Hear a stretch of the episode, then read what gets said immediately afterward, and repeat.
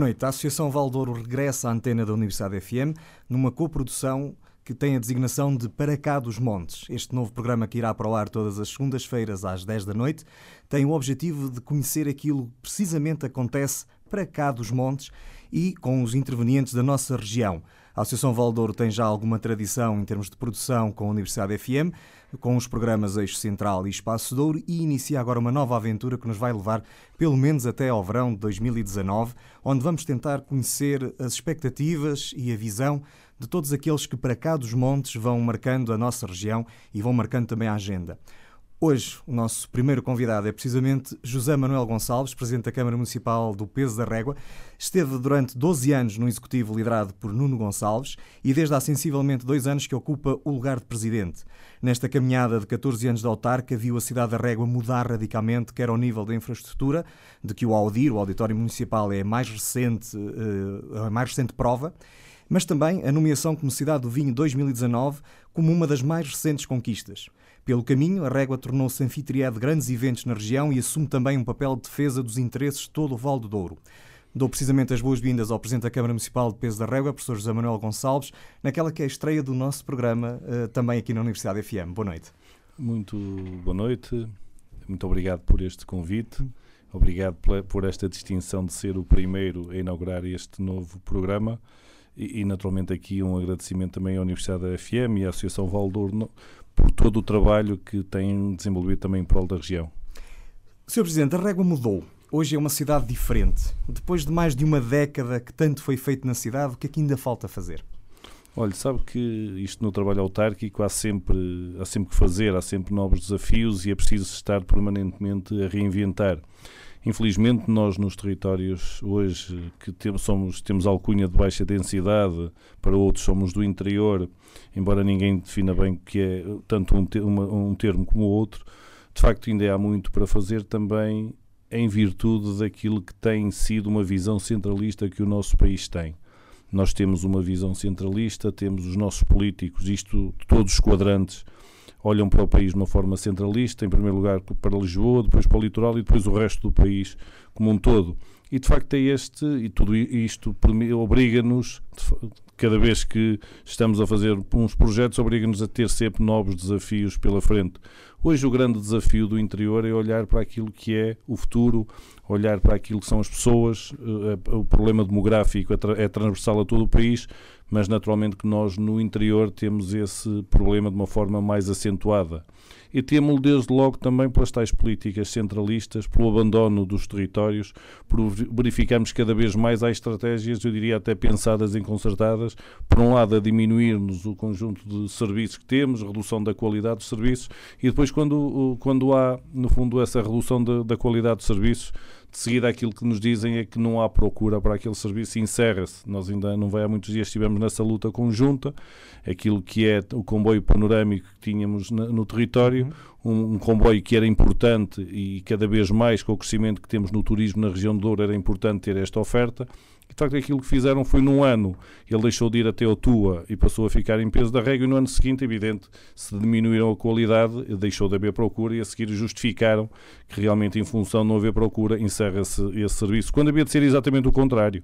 Ele estava no Tua e haviam de pensar é que aquele serviço podia ser bastante oportuno chegar até ao Pocinho e criar estratégicas e dinâmicas de promoção desse serviço. Nós aqui andamos sempre ao contrário. Eu acho que isto são estratégias pensadas e isso obriga-nos a nós, autarcas, aqueles que estamos cá e continuamos a persistir na região e a lutar pela nossa região, obriga-nos a um trabalho redobrado que, sem dúvida, que é completamente diferente daquele que se realiza no litoral.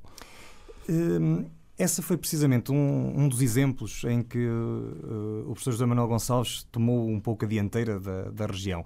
Sente, no fundo, que, que, tem assumido um bocadinho esse papel. Uh, portanto, o professor José Manuel Gonçalves, a cidade da Régua também, enquanto autarquia, tem assumido um bocadinho o papel de voz da região na defesa daquilo que são os interesses que, que parece que teimam em não ser defendidos de uma forma integrada. Não, não, não de todo. Nós aquilo que queremos é que cada vez mais a região se una e trabalhe e, tenha uma, tem, e trabalhe uma só voz, independentemente de quem fala. Isso é que tem de ser a nossa estratégia e tem sido essa estratégia que nós, e muito bem, temos articulado ao, ao nível da Cimodouro temos consolidado posições, temos consertado posições em muitas matérias e falamos a uma só voz, não andamos a falar uns de uma forma, outras de outra. Portanto, eu não quero, e peso a régua, não quero assumir liderança em nada, quero é estar numa rede e quero estar numa região que toda ela tem de reivindicar cada vez mais para o nosso território.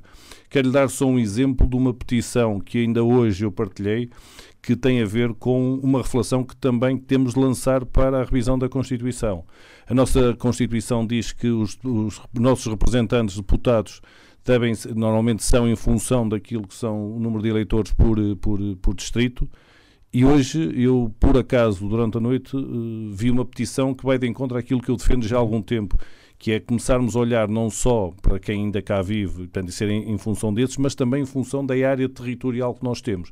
Porque cada vez nós daqui a pouco vamos ter pouca gente a representar-nos, mas temos uma área uh, territorial que essa se vai manter. Portanto, eu acho que a próxima uh, revisão constitucional, isso é um desafio que eu acho que vamos ter todos a entrar nele, é que também se reflita sobre isto, que haja uma representatividade não só daqueles que cá vivem, mas também do próprio território, de forma a estancarmos e não, não, não se verificar aquilo que acontece hoje, que de Setúbal a Braga praticamente uhum. temos a representatividade, não, o resto do território praticamente não conta para aquilo que é representatividade atividade em termos da Assembleia da República. Isto é mais um desafio que nós temos aqui no território. Eu acredito no nosso território, acho que nós temos potencial cá.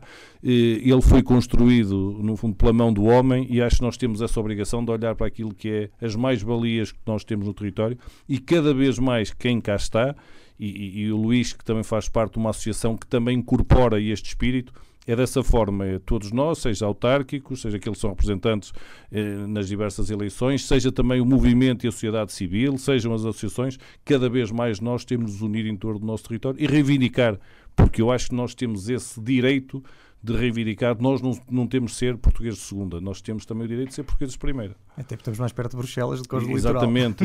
Normalmente esquecem-se disso e quando é na distribuição nós temos fundos para coesão mas normalmente aquilo que acontece aos fundos é que eles são para consolidar as zonas que já uhum. desenvolvidas e não para a coesão ah, para, a, para a qual eles, eles se destinam. Acha que a regionalização pode ajudar a inverter essa tendência?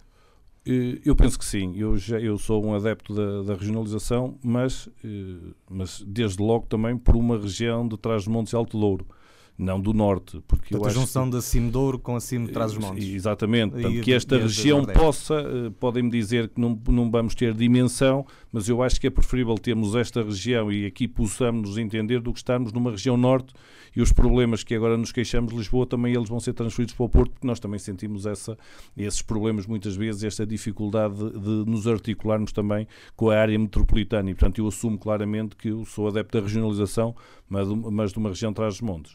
Caso contrário, iríamos cair num centralismo, deixava de ser de Lisboa e provavelmente passaria Ex para o Porto. Exatamente, que agora já existe já um pouco isso, isso, já sentimos isso também muitas vezes ao nível dos fundos comunitários, ou ao nível daquilo que é a CCDR, e portanto eu acho que nós devemos aqui reivindicar pela nossa região e depois aqui nós lá vemos de todos em conjunto nos articular no sentido de podermos potenciar este território. Nesse exercício uh, de maior consciencialização e de intervenção na sociedade, penso que uh, as comunidades têm se envolvido um pouco mais nos últimos anos, ou pelo menos uh, vai ficando um bocadinho essa sensação. Essa sensação. Ehm, mas ainda assim acha que os atores políticos que temos cá na região ainda passam um bocadinho ao lado desta questão e estão mais preocupados com, as suas, uh, com os seus territórios municipais do que propriamente com uma visão integrada que a região poderia beneficiar? Eu acho que esse é um caminho que se, que se tem de fazer, tem, vai-se fazendo. Eu acho que se olharmos, e dou o exemplo aqui da comunidade intermunicipal do Douro, nós temos 10 anos de existência, e é evidente se olharmos aquilo que era o nosso trabalho há 10 há 10 anos atrás ao trabalho que é hoje, de facto o trabalho é completamente Muito diferente. Claro. Hoje já se consegue ver resultados, já se conseguem ver aqui posições concertadas.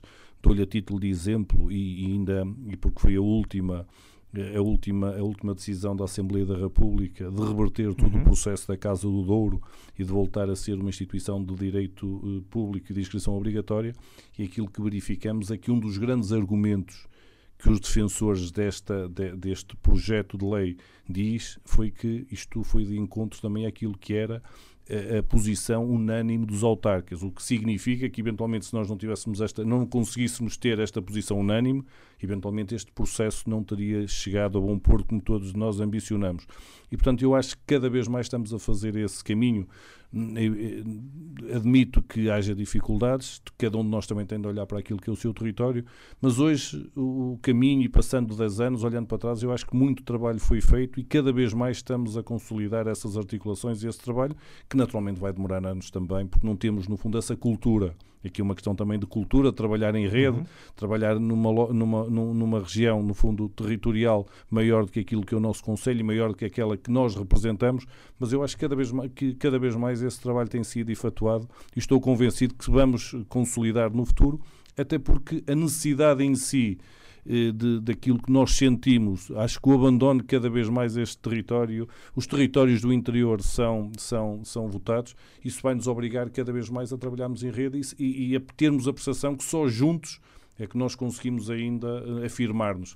Se cada um andar por si, de facto, essa afirmação e essas dificuldades vão ser maiores. Com a dificuldade e a particularidade da Cimedouro ser até uma das maiores uh, do país em termos de, de, municípios aderentes, não é? Exatamente, nós somos, somos 19, neste momento somos a maior comunidade intermunicipal do país, com especificidades muito próprias, evidente quando está, há assuntos quando eles estão a ser uhum. discutidos, não são transversais a toda a região, mas há aqui uma questão que, eu, que me parece que é importante, que é cada vez mais há esse sentimento de solidariedade entre todos nós. Sabemos que um problema que está a afetar uma determinada região é um problema que é todos nós e acho que esse sentimento cada vez mais está presente naquilo que é as nossas reuniões mensais, cada, está presente naquilo que é o trabalho estratégico que nós começamos a realizar para o nosso território. Aliás, a título de exemplo, podemos dizer que o nosso presidente acima é, é, é o presidente da Câmara de Sernancelho. Uhum e é hoje dos, e não, não faz parte da região demarcada do Douro e hoje é daqueles que um dos mais acérrimos defensores daquilo que é a região demarcada, daquilo uhum. que é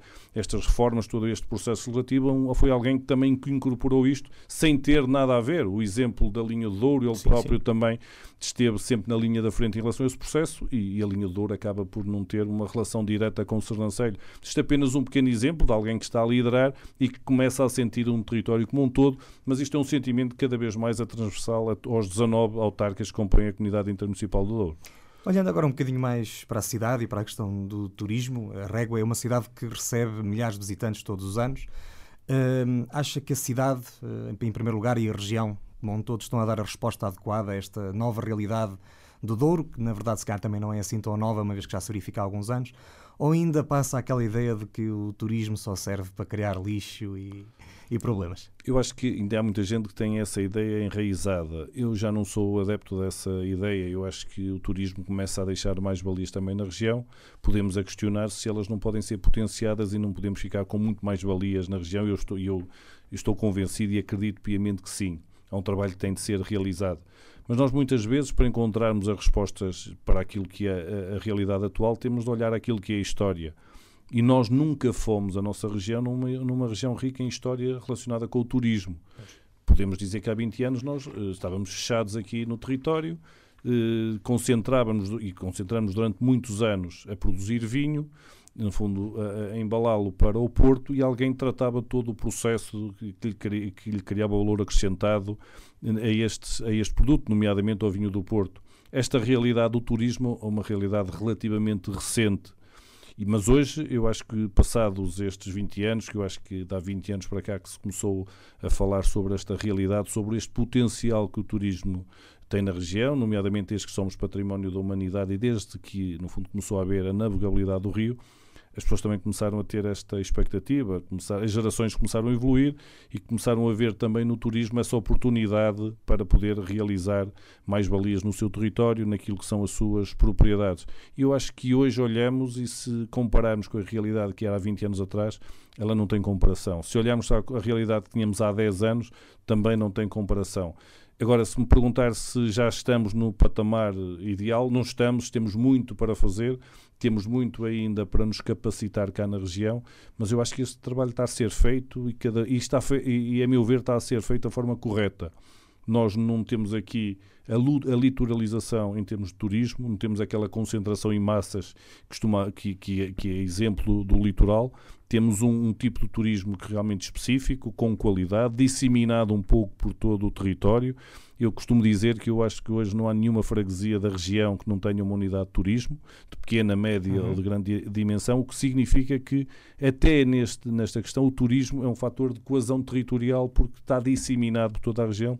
Toda a região vai sentir também aquilo que é o efeito, os efeitos do turismo. E não tenho dúvidas que os próximos 10 anos vão ser de crescimento muito mais acelerado que aquilo que aconteceu até hoje, porque as gerações vão se mudando, há novas, novas gentes a liderar os negócios também da região e hoje, quando, quando lidera um negócio ligado ao setor vitivinícola, quase toda a gente pensa sempre também numa unidade de enoturismo, de turismo, eh, e tudo isto vai, vai, vai, vai fazer com que isto vá ter um crescimento bastante acelerado e, a meu ver, vai ter esse crescimento com qualidade que é esse, no fundo, também aquilo que nós pretendemos, a ter aqui um turismo diferente, diferenciado, que tenha qualidade, assente naquilo que é a nossa história, o nosso património, as nossas paisagens e depois aquilo que nós temos de melhor e, de facto, nos diferencia, a questão da gastronomia, dos vinhos, daquilo toda, é, toda esta história. Eu acho que é isto que nós cada vez mais temos de agarrar e temos de vender ao mundo. Contudo, em contraponto, ainda há pouco referiu, eh, a CP ainda agora reduziu a oferta turística, eh, não só do comboio Mirador, como também da do comboio a vapor, que era uma das, das principais atrações desde o princípio que o Douro uh, começou-se a afirmar no turismo. Uh, o ano passado também na Régua falou-se na questão da reabertura da linha para, para a Espanha, não só do ponto de vista da mobilidade do território, mas também do ponto de vista do, do turismo que poderia captar uh, ali da zona de Espanha visitantes que hoje parece que ainda não estão na região apesar de todas estas potencialidades, parece que há aqui sinais contrários de algumas das infraestruturas que são estruturais na região. É, é, Luís, era aquilo que eu lhe dizia no início. Nós continuamos a ter quem no território acredita no território e trabalha todos os dias pelo território e continuamos a ter gabinetes em Lisboa que de facto decidem em secretárias sem conhecer a realidade do território, sem apostar no território. Eu admito que para a CP esta linha, uh, eliminar este, este comboio panorâmico, para eles não tem qualquer relevância. Passar de dois dias para um ao fim de semana o comboio histórico, para eles isto não tem relevância. Em primeiro lugar, porque também nunca apostaram neste serviço, uhum. nunca lhe deram a qualidade que ele precisava, e quando digo a qualidade de um serviço, é transversal a todo o processo produtivo, até na questão da promoção, numa aposta de, claro. para, de crescimento. Nunca lhe deram isso. Não é a vocação deles, também admito que não seja a vocação deles e, portanto, também não estão sensíveis para isso. Nós estamos cá na região porque são serviços que, de facto, nos trazem gente ao território.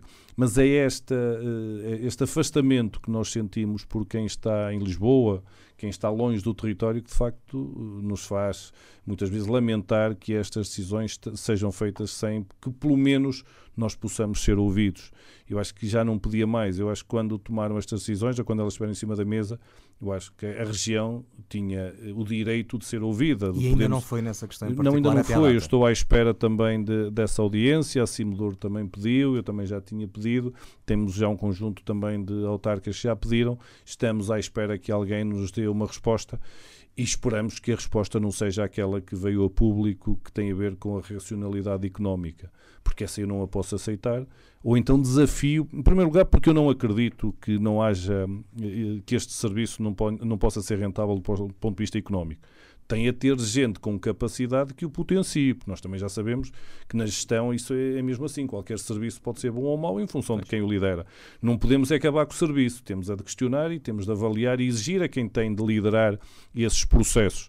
Mas, e por outro lado, se realmente, no limite dos limites, chegássemos à conclusão que ele não é, que, que a razão é válida da racionalidade económica, nós temos então de olhar para todos os serviços que existem no país, neste caso em específico da CFP, todos os serviços, e nós sabemos quantos é que existem pelo país que não são económicos, que entram depois na dívida do Orçamento de Estado, que, que entram na, na, dívida pública, e portanto não pode haver, nós não podemos ser de, de, segunda e outros de primeira, quando é para esta racionalidade e depois quando é para pagar impostos, pagamos todos pela mesma tabela. Isso é que não pode existir, tem de haver aqui um equilíbrio, cada vez mais. Nós temos de ser tratados também como portugueses primeira que merecemos porque quem está porque hoje é difícil a trabalhar neste território. Em Lisboa, no Porto, não tem a nossa qualidade de vida, portanto, e aí eu acho que cada vez mais nós nos afirma, afirmamos por isso, mas é evidente que tem tudo numa, numa disponibilidade completamente diferente. Estar aqui e persistir no território, isso é que é mais complicado. Em termos de gestão turística da região, eh, quando a região do Douro foi demarcada pela Unesco, surgiu uma comissão para regerir, no fundo, essa demarcação, que esteve a operar durante um ano, depois foi extinta, Depois, por breves momentos, existiu o turismo do Douro, que foi, acabou por ser incorporado no turismo do Porto e Norte. Acha que a existência de uma estrutura uh, especificamente destinada e a pensar apenas no Douro uh, podia ser uma solução para integrar aquilo que é a gestão turística no, no Val? Eu, nós já tivemos essa experiência, eh, eu não vou falar muito sobre ela, porque de facto acho que não foi uma boa experiência de termos uma, uma, uma estrutura cá centrada naquilo que era o turismo da região. Eu atrevo-me a dizer que eu acho que o turismo, nós inseridos numa região norte, e, e, e, e, mesmo numa região norte, norte, nós temos essa capacidade para nos afirmar, porque eu acho que a nossa, os nosso, a nossa potencialidade, aquilo nós temos, podemos dar de valor acrescentado ao norte é muito forte eu acho que nós, inseridos numa região norte, temos muito a ganhar. Agora, precisamos a ter estratégias que, desde já, tragam cada vez mais gente que chega ao Porto, e no ano passado os números falam em 4,3 milhões, eh, precisamos a trazer mais gente ao território. E, como disse bem, estes serviços que nos estão a eliminar são serviços que traziam muito mais gente, que podiam potenciar uhum. a vinda de muito mais gente ao território. Hoje a questão do túnel do Marão traz muita gente ao território, todos os dias se vêem carrinhas a vir para o território e, portanto, e há uma procura também no território de investimentos para poderem, no fundo, cada vez mais eh, aumentar a oferta que nós temos no território em termos turísticos. Portanto, é neste, neste conjunto que nós temos de trabalhar, é nesta área que nós nos temos de situar, porque potencial eu acho que é reconhecido por todos que nós temos aqui na região, temos a cada vez mais de trabalhar este potencial e este potencial torná-lo em potencial efetivo, no, no, fundo numa conquista efetiva em termos de valor acrescentado que, que, que, venha para a região. E isso é um trabalho que tem de ser feito por todos nós, capacitarmos cada vez mais para esse, para, para esse desafio, desafiarmos as pessoas a sentirem o território, poderem vender. Eu hoje costumo dizer que cada um de nós é um verdadeiro embaixador do território. Se todos nós conseguirmos ter uma interpretação daquilo que é o nosso território, se pudermos, se conseguirmos nos sítios em que vamos, no sítio com quem nos relacionamos, vender o nosso território, eu acho que todos nós estamos a contribuir para aquilo que há de ser a afirmação deste território, que eu não tenho dúvidas nenhumas que ele pode ter futuro, que tem potencial tremendo para ter futuro. Agora precisávamos era que pelo menos se não nos derem uma discriminação positiva, que não nos prejudiquem. Eu acho que isto às vezes é como no futebol. Há gente que já não quer ser beneficiado pelo árbitro, só não quer ser prejudicado. E eu acho que nós cada vez mais na, na região aquilo que ambicionamos é que não, não, sejamos prejudicados, no fundo, nas decisões diárias que acontecem, no fundo, nos gabinetes ministeriais e, no fundo, nos grandes centros. Nessa transformação de potencial, a Régua tem-se afirmado nos últimos anos, entre outras coisas, por exemplo, na capacidade de atrair grandes eventos. A meia Maratona do Douro, o Douro Rock, o Douro Grande Fundo, este ano a Cidade do Vinho. Qual é que acha que é a importância que estes eventos têm, que são eventos que extravasam claramente a, a, a questão da cidade da Régua, são eventos que toda a região acaba por usufruir e impactar? É, nós, isto teve a ver também com a estratégia que nós definimos para, para desenvolvimento do nosso Conselho. A primeira fase que nós tivemos, e foi uma fase bastante longa, foi de infraestruturar o Conselho a todos os níveis seja nas redes de abastecimento de água e saneamento, porque ainda tínhamos números muito uhum. baixos, tínhamos freguesias inteiras também onde isso não acontecia, a nível daquilo que eram os equipamentos, ao nível daquilo que era a requalificação urbana, e depois quando esta primeira fase começou a, ter, a estar num, num patamar bastante avançado, começamos a lançar, no fundo, eventos a meia maratona foi o primeiro, foi uma ideia de um empreendedor que hoje é um caso de sucesso no país, que é lá do, do, do nosso Conselho e que de facto foi o, o alavancar também, o catapultar também destes grandes eventos que se realizam no Douro. E a partir daí outros eventos surgiram. Não surgem por iniciativa municipal. Agora, o município esteve sempre disponível para uh, acolher todos os empreendedores que tivessem, no fundo, uma visão e uma estratégia em eventos de várias áreas para poder, no fundo, afirmar a região. Se reparar bem, nenhum deles chama peso da régua. É Portanto, e porque nós entendemos que estes eventos, e como disse há pouco e bem, não são eventos que têm de ser da nossa cidade, são eventos que têm de ser do Douro. Eles contribuem para aquilo que é o desenvolvimento e a afirmação do Douro e normalmente a maioria deles, no fundo, tem impacto económico também no território e não só no nosso Conselho. E essa foi a nossa estratégia desde o início, é ter eventos de um lado que sejam sustentáveis do ponto de vista económico, posso lhe dizer que nenhum deles até hoje teve, foi objeto de financiamento comunitário. Portanto, todos eles, o crescimento que tiveram até hoje, o ponto é que chegaram até hoje, chegaram naquilo que são sponsors, naquilo que é o apoio também dos municípios, da comunidade. Portanto, foi nessa lógica que eles chegaram e ganharam a sua sustentabilidade assim. É evidente que ambicionamos um dia poder haver aqui, e temos, temos pressionado diariamente sobre isso, possa, possa haver aqui também um, um, incremento para que eles ainda possam crescer, porque alguns deles têm um potencial é de crescimento bastante grande, sempre nesta lógica territorial. Esta foi a nossa estratégia e, e este, e, e, diversificar o tipo de eventos. Nós não nos centralizamos numa área, como disse bem, temos eventos ligados à música, eh, no fundo, o atletismo, temos eventos ligados ao ciclismo, temos uh, eventos, li, uh, eventos ultra trail, também outro uhum. evento também que tem lá bastante dimensão. Uh, a própria concentração motar tem crescido, Exatamente. já é das maiores concentrações que se realizam no país. Portanto, esta diversidade de públicos por um lado, acolhê-los lá, mas por outro lado também ser gente que vão se tornar embaixadores do nosso território, vão, no fundo, conhecer aquilo que é o nosso território, aquilo que é a nossa gastronomia, aquilo que é as nossas paisagens e os vinhos, e hoje começa-se a verificar que muitos deles voltam. A maioria desta gente já voltou na mesma ao território, já voltou ao Douro, e, e, é isso que nós pretendemos, é que quem venha cá que possa ir, que sejam verdadeiros embaixadores, mas que no futuro regressem com os amigos, com a família, e este tem sido um trabalho que nós fazemos de forma permanente. E quando digo nós, não é só o meu conselho, a maioria dos conselhos da nossa região tem feito isso. E hoje nota-se que, quando olhamos aquilo que é a sazonalidade da região, a sazonalidade já tem diminuído. Sim. Hoje, até novembro, nós temos gente a visitar a região e em fevereiro começam também a aparecer já os primeiros. O que quer dizer que aquilo que primeiro era um período de turismo que nós tínhamos de três a seis meses, hoje já estamos nos nove meses e acho que é possível ainda crescer mais em relação a isso para que haja essa sustentabilidade. Eu ainda me recordo nós discutirmos que o turismo nunca seria um elemento com importância económica na região, porque ele iria ser sempre sazonal e num espaço curto, num espaço de tempo muito curto. Hoje já verificamos que isso não acontece, portanto, quero dizer que há trabalho que tem sido feito e que tem dado origem a que essa sazonalidade baixe e que esta, esta, esta, aposta económica na área do turismo é uma aposta que está para ficar e que tem futuro. Ainda na, na questão turística, o peso da régua tem eh, no seu território as termas de Moledo. Esse é um processo que tem estado envolto em muitos atrasos e alguma, algum imbróglio administrativo.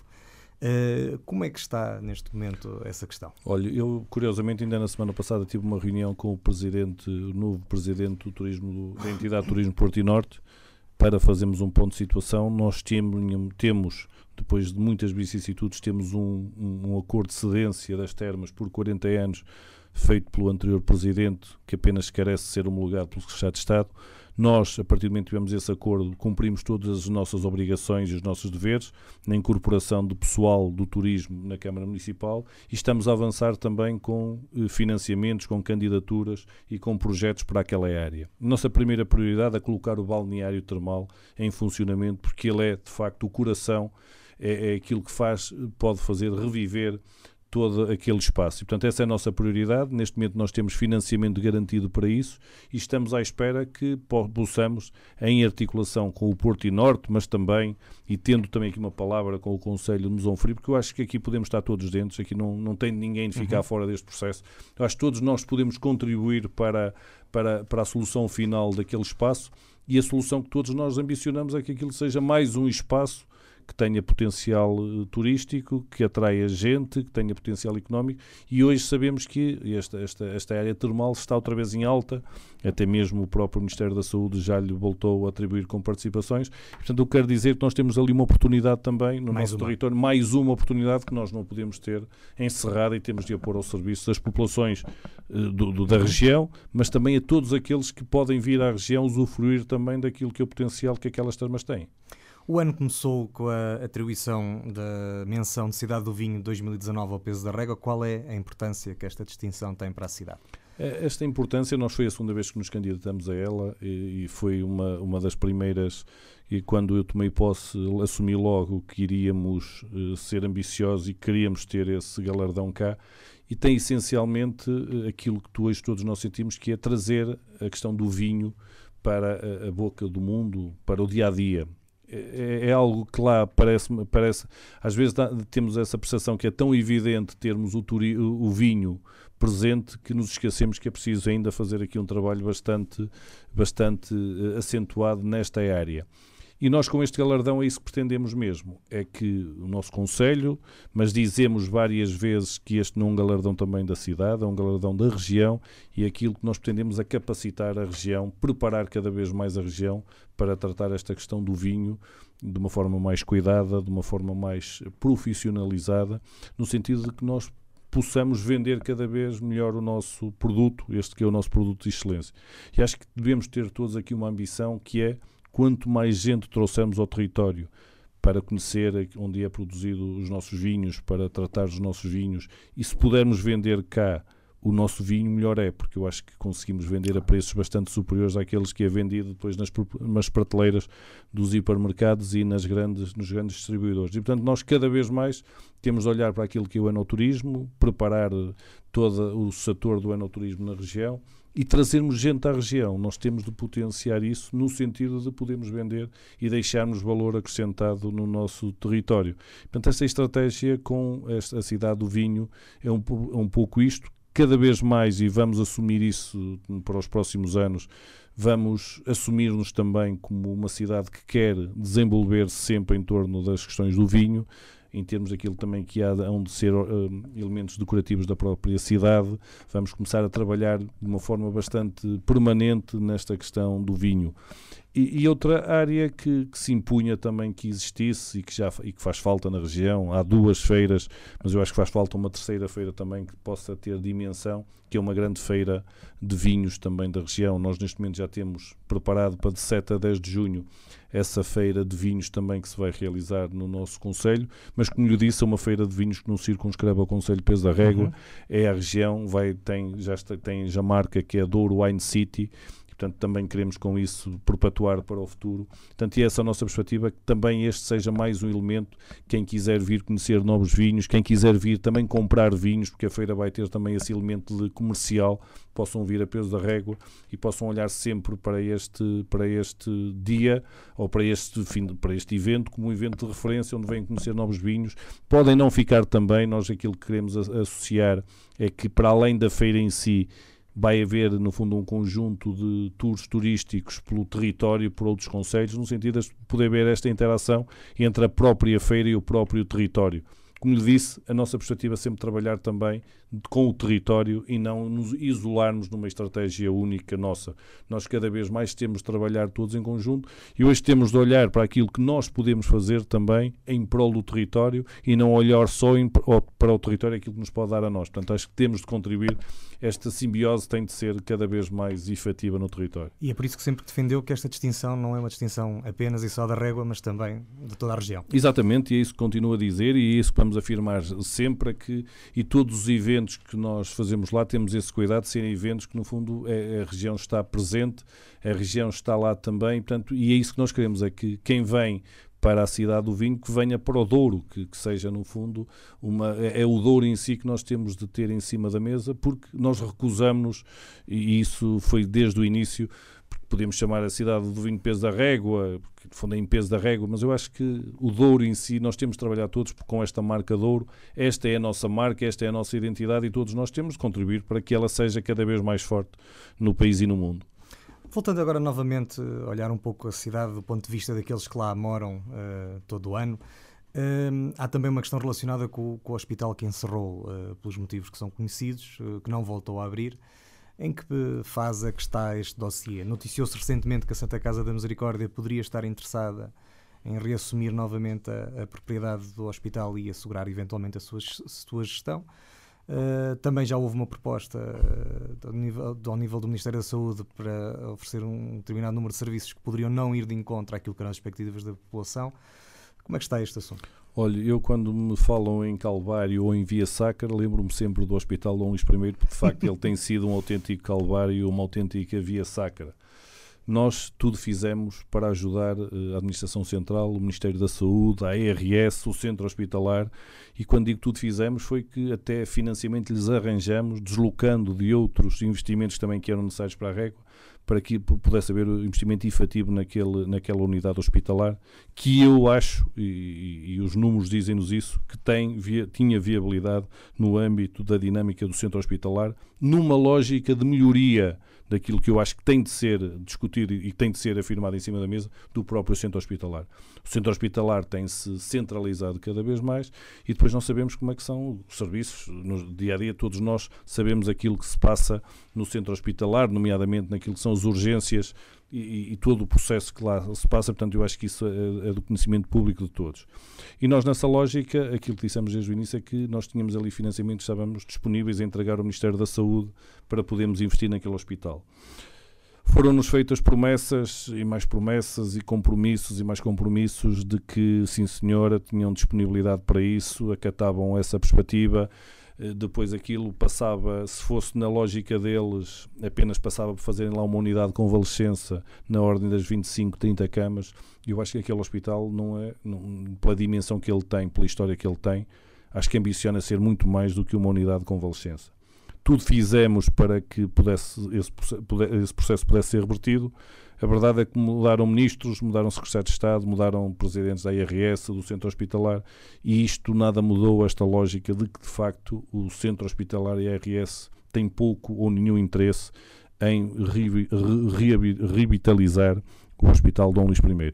E é nessa lógica que aparece a Santa Casa da Misericórdia, que, como sabe, é detentora do, daquele espaço, já foi a Santa Casa que geriu aquele espaço no fundo até 74, e portanto está disponível no âmbito também da União das Misericórdias e do Grupo de Saúde das Misericórdias de poder voltar a assumir esse, essa liderança. Porque nós para termos na régua o centro hospitalar só com uma unidade de convalescença, entregando o resto do espaço e, podendo, e ponderando que o resto do espaço possa ser convencionado à Santa Casa da Misericórdia, nessa lógica aquilo também que o entendimento global é que se entregue tudo. E é nesse patamar que neste momento está. Estamos a aguardar depois de uma reunião com a Sra. Ministra, depois já de também com o Sr. Presidente da IRS, depois de uma nova reunião com o Sr. Presidente da IRS e de uma proposta que foi feita pela Santa Casa da Misericórdia, estamos a, a, a aguardar neste momento apenas e só, perdão, apenas e só que sejam articulados, que haja aqui um acordo de princípio sobre as valências que podem ser, pode, possam vir a ser convencionadas com a Santa Casa da Misericórdia. Santa Casa é uma entidade que tem uma relevância económica e social muito forte no, no nosso Conselho e na região e, portanto, também tem de ter os pés bem assentes, tem de ter uma garantia também efetiva de que, entrando neste projeto, e vai entrar neste projeto para dar resposta, no fundo, a uma falha do Serviço Nacional de Saúde, tem de entrar neste projeto com alguma sustentabilidade. E aquilo que estamos a discutir neste momento é, de facto, isso. Que, que serviços podem ser lá prestados pela Santa Casa da Misericórdia no âmbito daquilo que é os serviços convencionados, eh, através, quer seja do centro hospitalar, quer seja da própria ARS. Uhum. Estamos a aguardar essa resposta e assim vem essa resposta, a nossa disponibilidade é começarmos a avançar com o projeto daquilo que há de ser o futuro daquele espaço, mas aquilo que eu lhe digo é que nós iremos abrir e a nossa predisposição é que de facto dar este serviço de qualidade darmos esta e hoje é importante que na área saúde, da saúde possamos dar qualidade àquilo que é os nossos municípios, uma, uma população cada vez mais envelhecida e que cada vez mais precisam de serviços de saúde. Para além disto, estando nós aqui, estivemos aqui grande parte também deste programa a falar da questão relacionada com o turismo, eu acho que um turismo de qualidade tem, tem de ter unidades de saúde com alguma proximidade. Portanto, sendo a régua um desses centros onde tem ali, conflui ali tanto a plataforma ferroviária, fluvial e rodoviária, naturalmente que se impõe que haja ali uma unidade de saúde que possa dar resposta, eu diria quase a 90% dos casos que, podem, que aparecem lá diariamente, filtrando também, e aqui acho que pode uhum. ajudar de uma forma bastante efetiva, no fundo, aquilo que pode vir aqui para o centro hospitalar. Portanto, eu acho que era esta visão, esta uma visão mais de conjunto integrada, que faz falta uh, no centro hospitalar de Vila Real é olhar para estas unidades e Peso da Régua acho que podia ser uma dessas unidades, porque temos ali uma população abrangida na ordem das 40 a 50 mil pessoas e poder ter ali uma estratégia que pudesse de alguma forma filtrar também muitos dos casos que acabam por chegar aqui a Vila Real e depois entopem aquilo que nós sabemos aqui no Hospital Central de Vila Real. Referiu essas 40 a 50 mil pessoas, portanto é a população também fora do município da Régua. Não se tem sentido um pouco sozinho eh, nesta luta? Ora bem, eu admito, eu, eu admito que haja que, que às vezes se olhe para isto numa lógica apenas que isto é um problema da régua, é o, de facto o hospital está no, no, meu território, mas como lhe disse, eh, eu não estou a olhar para isto de uma forma egoísta. Por isso é que eu digo que quando falo das 40, eh, 50 mil, estou a falar da população potencial que tem aquele hospital como referência, que sempre teve no passado. E, portanto, o Hospital de Dom Luís I sempre foi uma marca na região e eu estou convencido que essa marca é que nós temos de continuar a pegar nela e estando ele em atividade, eu estou convencido que vai ter muita procura por parte da região. Portanto, quando eu digo as 40, 50 mil, estava a falar até daquilo que foram os nossos estudos, quando houve encerramento das urgências lá, mas que eu estimo que depois que estar a funcionar até possa, que o universo que possa servir seja bastante superior. Precisamos a ter, mais uma vez, nós precisamos a ter condições para poder trabalhar, poder evoluir, e, portanto é isso que nós eh, continuamos aqui a, a, neste processo é exigir e não, e não exigimos só de uma forma uh, teórica. Como lhe disse, nós já disponibilizamos financiamento, nós estamos a falar de disponibilizar para o hospital daquilo que, no âmbito daquilo que é o nosso programa de reabilitação, 1 milhão 670 mil euros. Acho que é muito dinheiro, acho que revela bem a disponibilidade que nós temos tido para encontrar uma solução para aquele espaço. Foi recentemente anunciada também uma alteração ao, ao Estatuto da Casa de Douro, aparentemente vai voltar a ser uma associação pública de inscrição obrigatória. Esta acha que era a solução que melhor salvaguardava os interesses vitivinicultores? Olha, eh, eu, essa foi sempre a solução defendida pelos autarcas uh, no anterior governo uhum. e que felizmente, e depois de uma alteração de uma série de autarcas, que voltou o assunto a ser discutido na comunidade intermunicipal, manteve a, un, a unanimidade do, do território. E, portanto, nós eh, temos de olhar para o território. Eu sei que há gente que quer, eh, nós, em, em função dos interesses que defende, quer olhar para isto e dizer que hoje, no mundo de hoje, não se admite haver este protecionismo. Bom, mas eu acho que este protecionismo, quando existe, existe ainda em muitas áreas do, do, país e do mundo, existe em função, como resposta às especificidades que há dos territórios. E nós sempre identificamos, isso acho que é assumido por todos, e aliás, a questão de haver o IVDP, o Instituto Público, que regule o setor da produção e do comércio, indica bem, é bem sinónimo daquilo que é a nossa especificidade do território. E em função dessa especificidade, aliada àquilo que é o nosso território de pequenas parcelas, haver muitas parcelas, mas pequenas parcelas, que de facto se impunha, como se impôs no passado, que houvesse uma instituição de direito público e de inscrição obrigatória que agregasse toda a gente que pudesse ter essa legitimidade de representar todos os viticultores que vão ser representados de forma democrática, num processo eleitoral, onde cada uh, viticultor tem um voto e vai eleger os seus representantes. Não era, nesse, nesse sentido, não foi a proposta que a CIM apresentou. A CIM elaborou, tinha uma proposta mais elaborada que dava aqui um sinal que devíamos olhar quem tinha maior área, ter, no fundo, que, pronto, haver aqui especificidades em que quem tinha maior área de produção poder ter aqui também alguns benefícios. Eh, aquilo que foi o entendimento da Assembleia da República foi, no fundo, o voto universal e nós também, contra isso, não temos propriamente uma oposição frontalmente contra. Agora, o que é importante é que vamos voltar a ter uma associação de direito público e de inscrição obrigatória que vai representar de forma efetiva todos os viticultores. Aquilo que nós desejamos é que isto possa ser o primeiro passo de um futuro de uma grande instituição que possa renascer das cinzas na região. E eu quero lhe dizer que esta história da Casa de Ouro nunca foi bem contada. A Casa de Ouro houve, e eu assumo isso sem qualquer problema, houve uma estratégia concertada de muitos anos e de muitos governos para destruir a Casa de Ouro, destruir aquilo que a Casa de Ouro representava, destruir aquilo que era o peso da Casa de Ouro. E prova disso é que a Casa de Ouro nos dias de hoje, e com a dívida que toda a gente gosta de promover e divulgar, ainda tem património que cobra essa dívida, ainda vai sobrar o que significa que de facto nós não somos iguais ao resto do país, porque nos bancos e numa série de instituições públicas e de entidades públicas por esse país fora, aquilo que aconteceu é que houve as dívidas, houve más gestões, aquilo entrou tudo para a dívida pública e nós vamos pagar tudo isso. Aqui na região ninguém vem cá pagar nada, é a região em si que tem ainda património para pagar aquilo que são as dívidas e, como lhe disse, ainda vai sobrar para poder relançar esta Casa do Ouro. E há uma coisa que também me parece importante neste processo. Vai ser um processo democrático, com eleição livre e não é sujeito a nenhum concurso público, porque aquilo que nós tínhamos antes era um uhum. atestado, uhum. no fundo, de minoridade à região, em que houve um concurso público para atribuir a uma entidade a gestão da região.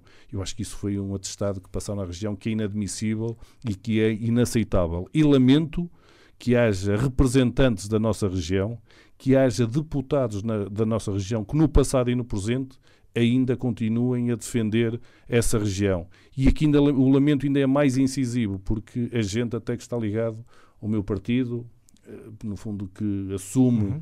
essa liderança, assume isso, que nunca quis sentar-se, nunca quiseram se sentar com os autarcas e ouvir aquilo que eram as nossas posições, aquilo que eram a nossa estratégia, nunca quiseram, sempre tiveram uma, uma forma autónoma amando que também não, não sei de quem, mas pronto, mas alguém, eles alguém quiseram representar que nós, eu não entendo muito bem quem, e de facto eh, foi, é com, foi com satisfação que nós vimos esta decisão e vimos também, e damos nota disso, isso é importante que seja frisado, que uma das motivações que levou a este impulso era que havia uma posição unânime dos autarcas na região de Mercado do Douro. Portanto, a Cimedouro teve aqui um papel importante e acho que foi um papel também que motivou que este processo pudesse, pudesse levar até ao patamar. Não é o fim, apenas ainda estamos no início de um longo processo, porque o desafio seguinte agora é elaborar aqui um processo eleitoral, e, eleger, no fundo, os diversos órgãos e depois que haja órgãos que possam voltar a, rejuvenescer aquela entidade, que possam criar dinâmicas de representatividade,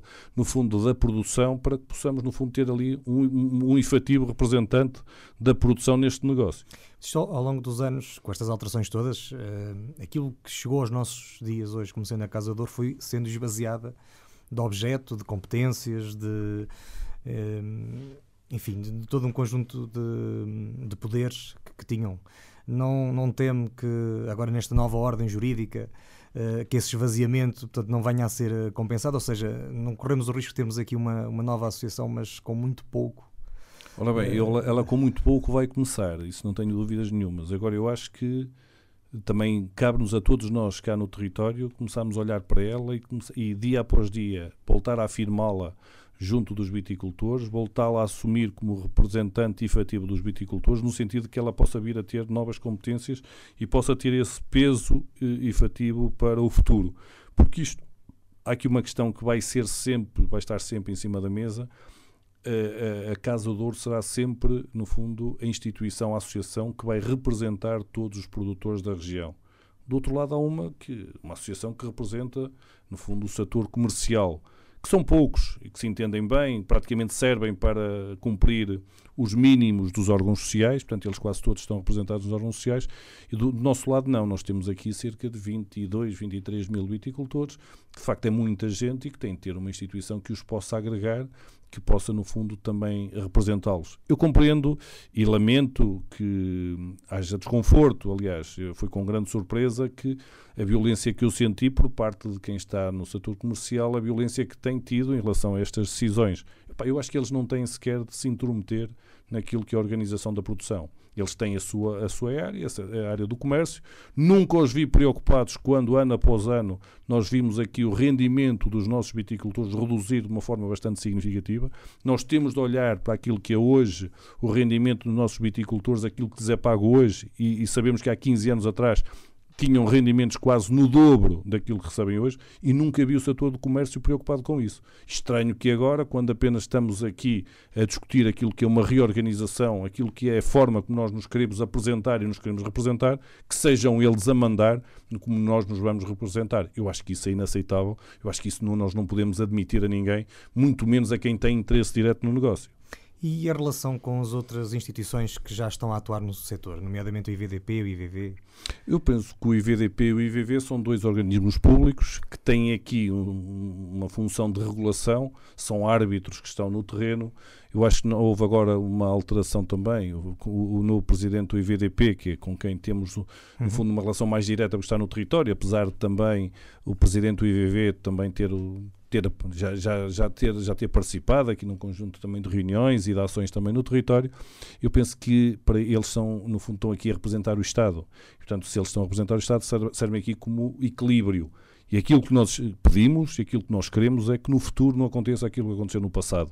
No passado, aquilo que verificávamos é que quem representava aqui o Estado e quem estava aqui, que deveria, no fundo, ter um papel isento, normalmente tinha sempre um papel que. É como, é como no, isto é como no futebol. Portanto, já entrava o árbitro, já entrava e já entrava condicionado, para não dizer comprado, que é, é forte a palavra, condicionado e tendia sempre para o mesmo lado. Eu tenho fortes uh, expectativas no novo presidente tive já um conjunto de reuniões com ele e parece-me que é uma pessoa que sente o território também, tem uma visão clara sobre isto e às vezes vir alguém que não está diretamente ligado ao setor é importante e eu acho que isso também foi importante. E portanto eu estou convencido que ele também vai, naquilo que são as suas funções, vai acatar aquilo que é uma decisão da Assembleia eh, da República, o Governo também esperava isso, o Governo sempre disse que da parte deles não iam tomar qualquer iniciativa, a não ser que ela fosse emanada da Assembleia da República esse processo já está e, portanto, neste momento acho que é um processo que espero que não pare, que não haja a tentação aqui de alguém pelo meio querer impugnar este processo, porque vai-se ouvindo assim os rumores. Eu espero que isso não aconteça, porque então isso aqui era grave para todo este processo. E aquilo que esperamos é que estas instituições que estão aqui para servir como garante do equilíbrio entre os dois setores, quem produz e quem comercializa, cumpram aquilo que são as funções, cumpram aquilo que é a instituição, aquilo que no, para a qual foram criados, que era para regular este setor e para regular as duas, os dois setores que estão aqui em conflito, conflito no negócio, entre aspas. Até porque sem viticultores não há vinha, sem vinha não há turismo, sem turismo o território não tem potencial. Essa, essa aqui é o grande. Isso é que eu acho que há muita gente que ainda não tem essa sensibilidade, que é sabermos que a sustentabilidade, nós, nós começamos ao contrário, nós estamos a acabar por aquilo que devíamos ter começado, porque nós, para falarmos de turismo e dinâmicas económicas ligadas ao turismo, obrigatoriamente temos de falar daquilo que é a sustentabilidade da vinha e do vinho. Portanto, esta é a mola real do desenvolvimento do nosso território. E, portanto, este devia ser o foco que todos nós devíamos ter. Mas devíamos ter nós que estamos cá, devíamos ter quem está no setor do comércio, toda a gente devia uhum. ter esse foco de dizer nós temos de criar condições para haver sustentabilidade naquele território. Porque e eu ainda não veio há muitos dias que ouvi, no fundo, a Associação também de Exportadores a dizer que estavam muito preocupados porque havia falta de mão de obra estavam muito preocupados porque houve redução, eh, no fundo, do, do, do, vinho, do porto vendido, que havia reduções.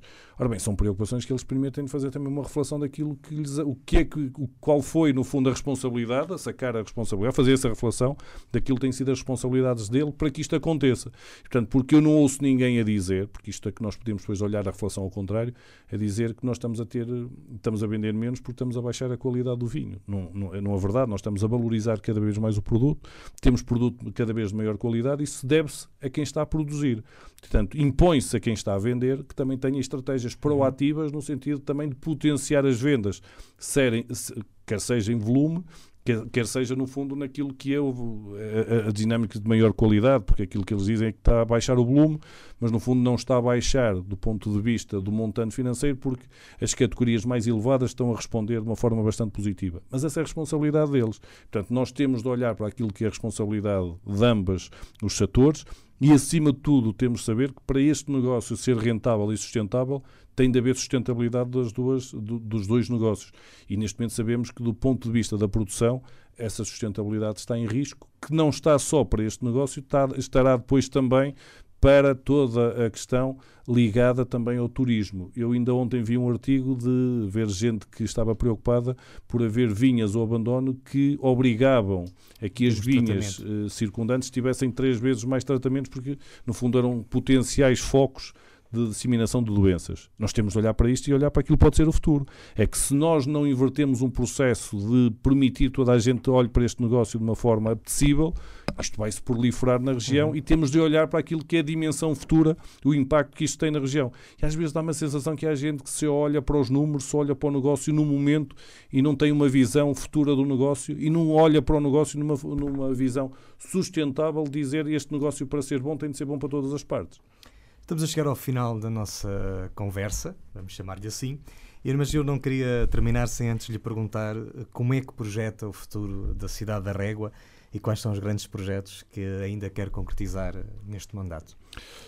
Ora bem, nós o nosso futuro da cidade da Régua sabe que a nossa cidade, eu tenho, eu tenho por hábito sempre olhar para o futuro, olhar para aquilo que há de ser um projeto futuro, olhando, alicerçando naquilo que foi o passado, naquilo que é a nossa história a cidade da Régua sempre foi uma cidade, o Conselho, virado para aquilo que é o comércio de bens e serviços. Nós, durante muito tempo, fomos o centro abastecedor de toda a região. Eh, era na régua que as pessoas iam às compras, ir, à, ir à régua às compras era algo que era habitual em toda a região, e é evidente que depois, com, com o passar dos anos, com, no fundo, o acesso a novas formas de mobilidade, hoje o acesso às viaturas é muito mais uh, rápido, uhum. as próprias acessibilidades são muito mais francas, é evidente que perdemos um pouco essa, essa dimensão de importância na região. Em contrapartida, temos hoje cada vez mais turistas a chegar ao nosso Conselho. Portanto, o nosso grande desafio é transformar aquilo que sempre foi uma potência comercial do, deste Conselho transformá-la, em, em, vez de ser de um centro abastecedor para a região, transformá-la num centro, no fundo, de resposta àquilo que é a procura turística que a região e o que o meu Conselho tem para o futuro. E este trabalho que está a ser feito, dou-lhe só a título de exemplo, costumo dizer isto muitas vezes, que é aquele cais que nós temos na estação, aquele cais ferroviário, era o exemplo prático disto era um cais que durante muitos anos servia de abastecimento à região e que depois a determinada altura ficou, ficou vazio, houve gente que chegou a, a ponderar a demolição do, daquele espaço. A verdade é que ele foi reconvertido num centro estratégico e turístico, com restauração, com garrafeiras, todo vocacionado para, com, com uma vertente turística muito forte e tem sido um caso de sucesso. E este é o exemplo, de facto, desta transformação que o meu conselho, que no meu conselho tenho de fazer. Em relação àquilo que são projetos que nós e eu costumo dizer que são projetos, são, não são promessas, são compromissos que eu, no início do mandato, assumi com os eleitores do meu Conselho. Naturalmente que eu espero chegar ao fim do mandato e ter todos os compromissos integralmente cumpridos e de uma forma transversal dos que são fundamentais, a questão do Hospital Dom Luís I é, é, é para nós, no fundo, um elemento eh, dos mais importantes. A questão das termas do balneário termal é outro dos elementos que nós temos ali também de importância redobrada. A questão da requalificação do mercado municipal também já nesta vertente dele não ser só como centro abastecedor para o Conselho, mas também já ser um centro com o potencial turístico, também está neste momento já em execução. Temos lá uma via em, estruturante no Conselho, que é a via, um, uma via que é a Avenida uh, Dr. Manuel da Riaga, que também, no fundo, há o compromisso efetivo para avançarmos com essa obra, que está num estado uh, de degradação bastante acentuado, e, portanto, estes são algumas dos projetos que neste momento estão em execução, estão com candidaturas, estamos nessa luta para conseguirmos executá-los neste, neste mandato. E, evidente, também sempre com uma atenção muito própria para as nossas freguesias rurais, no sentido também de cada vez mais elas terem esta vocação eh, de natureza turística. A nossa, a nossa perspectiva é que possamos, até ao final do mandato, ter em todas eles um centro de venda de produtos locais para que quem vai lá, a dinâmica hoje também de percursos pedestres potencia bastante isto, isto associado àquilo que é o património, que é a paisagem do nosso território. Portanto, são estratégias que nós estamos, no fundo, a montar também no, no, no nosso território e tendo sempre aqui um conjunto de parceiros que para nós são fundamentais. As nossas instituições, as nossas associações, o nosso tecido associativo é cada vez mais, no fundo, um ativo que os conselhos hoje devem valorizar, devem potenciar e é nessa estratégia conjunta que, que eu vejo o futuro do meu Conselho e quero naturalmente que seja um, um, um Conselho com cada vez com melhor qualidade de vida para quem lá está, para quem pode no fundo olhar para a peso da régua para vir viver e criar cada vez mais dinâmicas económicas para podermos fixar os nossos jovens. Professor Manuel Gonçalves, muito obrigado por ter aceito o nosso convite e ter estado na estreia do nosso programa esta noite. Para cá dos Montes vai regressar na próxima segunda-feira com o diretor do Parque Natural Regional Val do Tua, Artur Cascarejo. Até lá, este é um programa com uma coprodução da Associação Valdora com a Universidade FM, com a apresentação de Luís Almeida e edição de Daniel Pinto. Muito boa noite.